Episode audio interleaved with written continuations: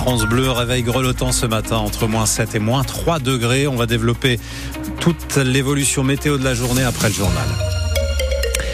Suspense à Matignon. Qui succédera à Elisabeth Borne? L'annonce doit avoir lieu aujourd'hui, après l'annonce hier soir de la démission de la première ministre, qui quitte la tête du gouvernement après un peu plus d'un an et demi en poste. Quel bilan pour Elisabeth Borne? Eh bien, nous sommes ce matin en direct avec le maire Horizon de Reims, Arnaud Robinet. Bonjour. Bonjour. Avec euh, d'abord cette euh, question, Arnaud Robinet, est-ce que euh, vous êtes pressenti à un poste de ministre dans ce nouveau gouvernement? Non, pas du tout. Euh, je suis à Reims euh, aujourd'hui et je ne suis pressenti à rien du tout. Eh bien, on va on va prendre cette cette information-là. On va revenir sur le bilan d'Elisabeth Borne avec vous ce matin. quel est-il selon vous ce bilan? Qu'est-ce qu'on peut mettre au crédit de la première ministre? Vous savez, être Premier ministre, c'est servir de fusible. Et comme l'a écrit Elisabeth Borne sur celle de démission, elle, elle a posé sa démission suite à la demande à la volonté du prendre la République, dont acte. Elisabeth Borne était une première ministre euh, courageuse. Elle a porté euh, deux grandes réformes euh, qui, d'ailleurs, ont mobilisé le pays d'une certaine manière, la réforme des retraites et la loi sur l'immigration. Moi, ce que je peux dire, Elisabeth Borne, en tant que maire, mais également en tant que président de la Fédération hospitalière de France, c'est que j'ai toujours eu une première ministre à l'écoute, proche, euh, à l'écoute des problématiques, essayant de trouver des, solutions, que ce soit au milieu hospitalier avec les moyens qui sont euh, ceux de l'État, mais également euh, au niveau local. À plusieurs reprises, j'ai eu quelques dossiers que j'ai gérés directement avec elle, par échange téléphonique, par SMS, donc une certaine proximité, une connaissance des dossiers et un service, je dirais, de l'État chevillé au corps. une femme d'État, une femme qui a rempli totalement sa mission dans un contexte très difficile. Justement, ce, ce contexte, c'est une majorité relative à l'Assemblée. Il y a eu euh, ces 23 recours à l'article 49.3, la réforme des retraites, la loi immigration, très critiquée. Est-ce qu'il fallait, pour tourner la page, il fallait changer de Premier ministre, il fallait du changement? Ça, c'est le choix du, du président de la République. Euh, en tout cas, il y a une échéance extrêmement importante qui sont les élections euh, européennes, parce que les élections européennes ne doivent pas devenir, je dirais, un référendum pour ou anti Emmanuel Macron. Et donc là, je pense qu'il faut aussi une équipe euh, de combat pour mener cette campagne électorale, pour ces élections euh, européennes. Et aujourd'hui, euh, on le voit, les Français sont aussi en attente, notamment sur les questions du quotidien.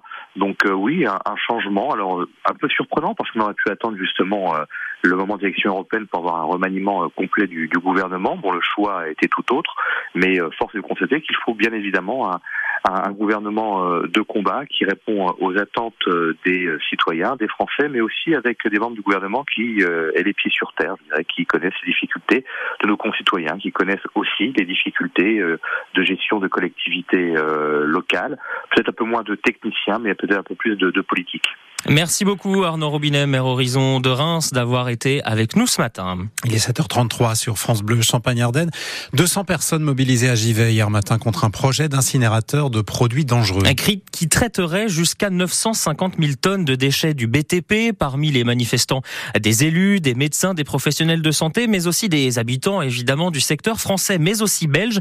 Alexandre Blanc, ce que redoutent les opposants, ce sont surtout les rejets atmosphériques. L'incinération des déchets générera chaque année 400 000 tonnes de rejets dans l'atmosphère d'acide chlorhydrique, de métaux lourds, de dioxyde de soufre ou encore d'ammoniac. Christophe Dumont est conseiller régional écologiste. Les seules études qui sont faites sont le fait du porteur de projet.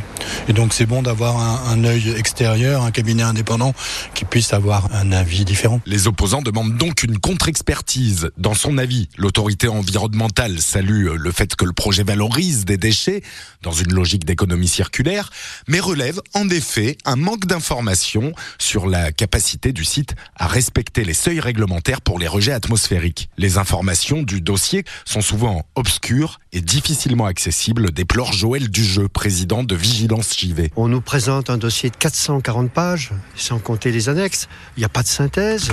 Si on n'est pas scientifique, à la limite, on ne peut pas porter d'avis. En 2011, un projet similaire avait fini par être rejeté par le préfet après une mobilisation des citoyens et une contre-expertise. C'était le même endroit, même projet, en plus petit. Claude Méraud, président de l'association Nature et Avenir. Comme il est interdit en somme de faire des choses en Belgique, mais qu'en France ce n'est pas encore interdit, on vient mettre le projet en France. Deux pétitions sont en cours, l'une contre le projet en lui-même avec environ un millier de signatures, l'autre pour demander le report de l'enquête publique qui en a recueilli 500. Et la fin de la consultation publique est justement prévue le 7 février.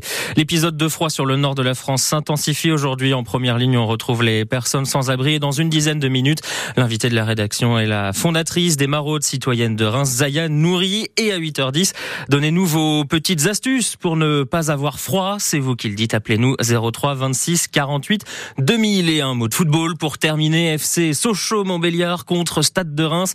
Voilà l'affiche pour les 16e de finale de la Coupe de France de football. Ce sera le week-end du 19 au 21 janvier. Le jour précis et l'heure du match sont encore à définir.